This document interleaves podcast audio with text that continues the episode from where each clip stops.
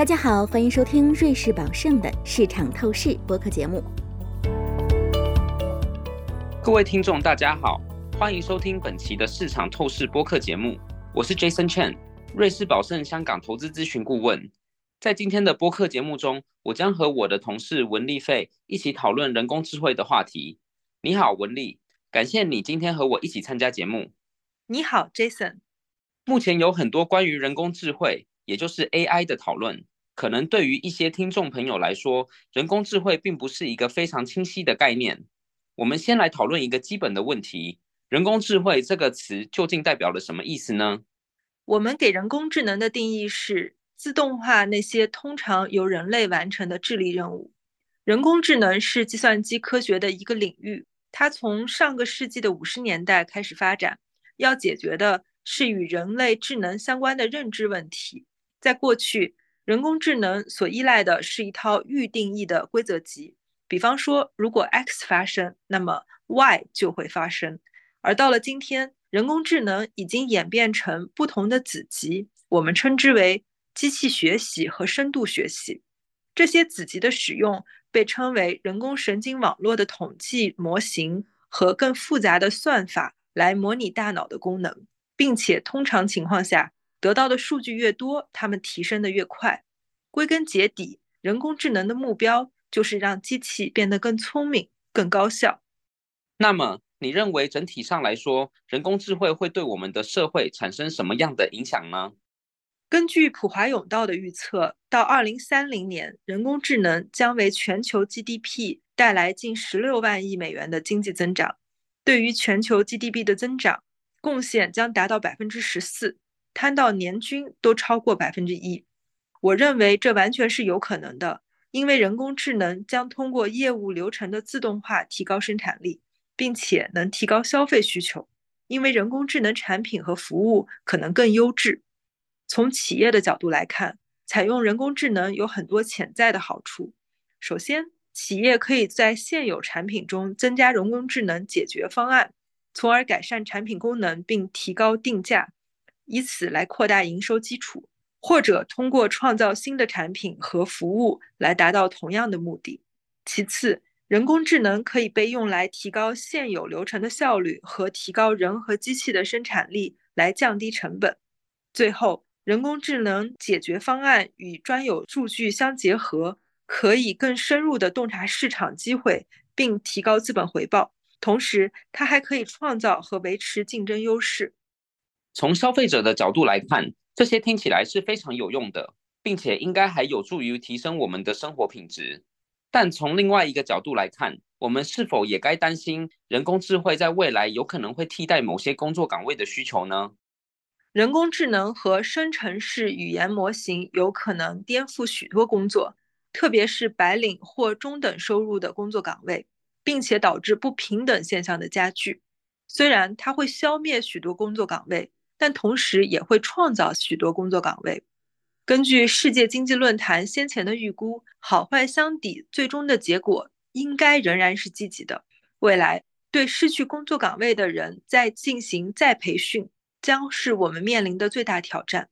这一过程可能需要较长的时间，并且需要企业和政府的大量投资。从积极的一面来看，人工智能可以让我们提高生产力，这意味着。在投入同样人工的条件下，我们可以生产更多的产品。那么，在你看来，有什么因素可能会阻止或阻碍人工智慧的发展吗？人工智能公司可能面临的最大风险来自声誉和监管风险，它与错误信息和以有害的方式使用人工智能有关。事实上，人工智能和自然语言模型很容易出错并产生错误信息。这是因为人工智能和自然语言模型都是基于从互联网收集的信息，而这些信息并非百分之百的可靠。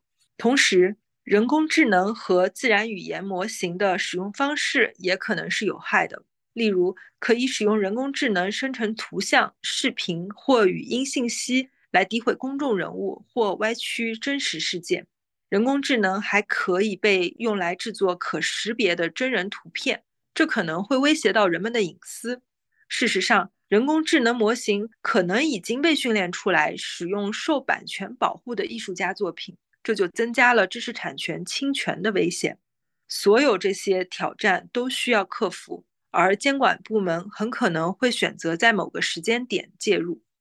好的，现在不妨让我们来具体谈一谈 Chat GPT。我们最近经常听到关于它的话题。那么，Chat GPT 到底是什么呢？Chat GPT 是英文聊天生成性预训练变换模型的缩写，这是一种聊天机器人或软件应用程序。人类可以和它以一种自动的方式进行对话。简而言之，ChatGPT 生成文本来回答用户的问题和查询，并且是以类似于人类交流的方式进行。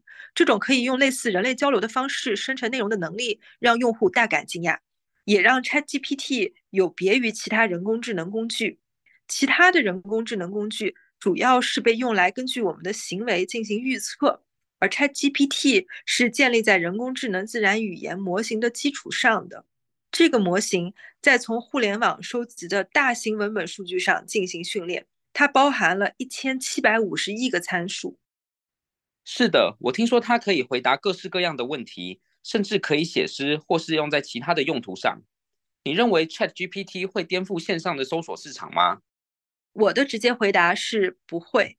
我不认为 ChatGPT 会颠覆搜索市场，这个市场的份额也不会发生巨大的变化。即便如此，我们很可能会看到更激烈的市场竞争，这可能会给利润带来压力。我预测市场份额不会发生重大变化的原因有以下几点：首先是人的惰性，只有当用户行为发生改变时，他们才会去换一种新的搜索引擎，尤其是考虑到。谷歌拥有覆盖度方面的优势。实际上，谷歌是安卓和苹果设备的默认搜索引擎。其次，ChatGPT 擅长回答和处理的是开放性的搜索问题，这部分收入转化潜力是比较低的。目前，Google 只有一部分搜索业务在赚钱，ChatGPT 有限的竞争不会影响到这个领域。第三，由自然语言模型提供支持的搜索。需要配备先进技术的服务器，运行成本极高。这就是说，自然语言模型搜索的单位成本远高于传统模型。如果所有搜索都由人工智能提供支持，那么搜索引擎的最终成本可能会增加数百亿美元。当然，谷歌仍然被认为是人工智能领域的领先者，并且已经宣布将类似的聊天机器人集成到它的搜索引擎中。这意味着。微软获得市场份额的机会窗口是有限的。最后，谷歌还拥有最好的搜索算法和最好的数据，这一点目前也在搜索结果中得到了体现。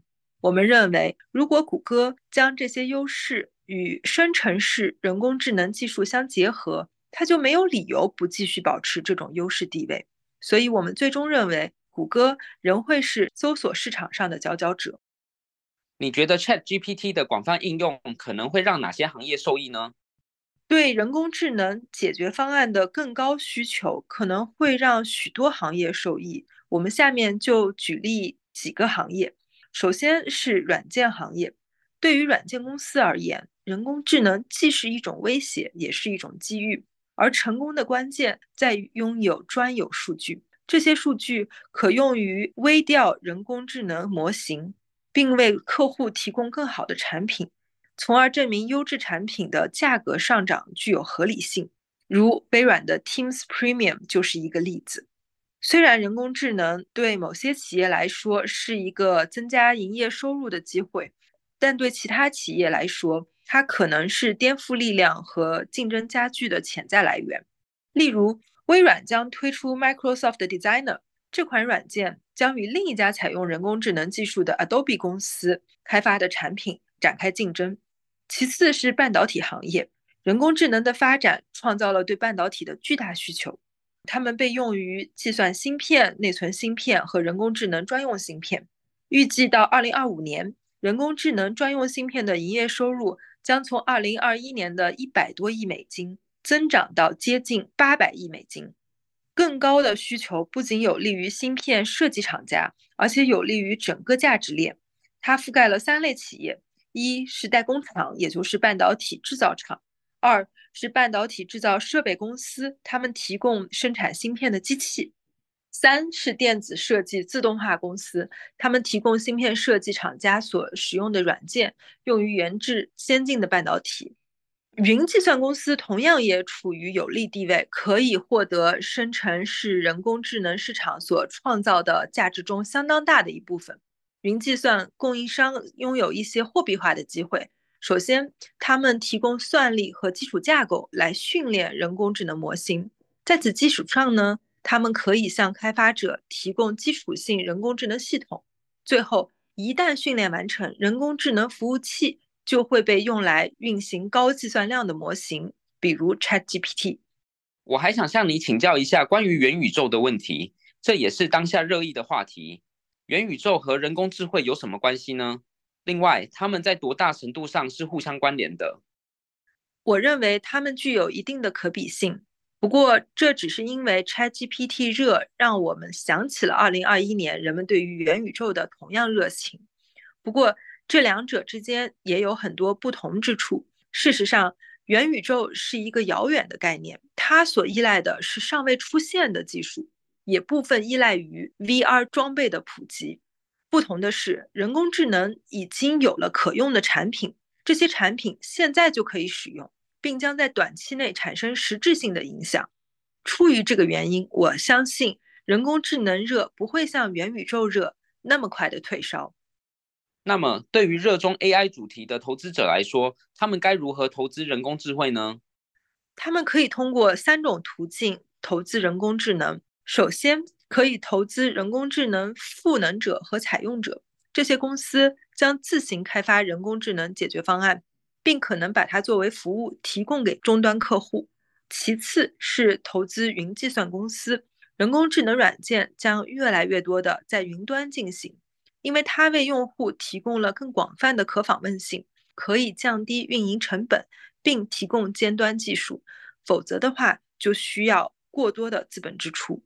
最后是投资那些在半导体价值链中运营的公司。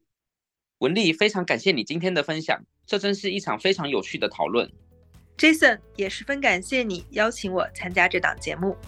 听众朋友们，本期市场透视播客节目到这里就结束了。感谢大家的收听，希望您喜欢我们今天的对话节目，期待您的再次收听，再见。感谢您收听瑞士宝盛的市场透视。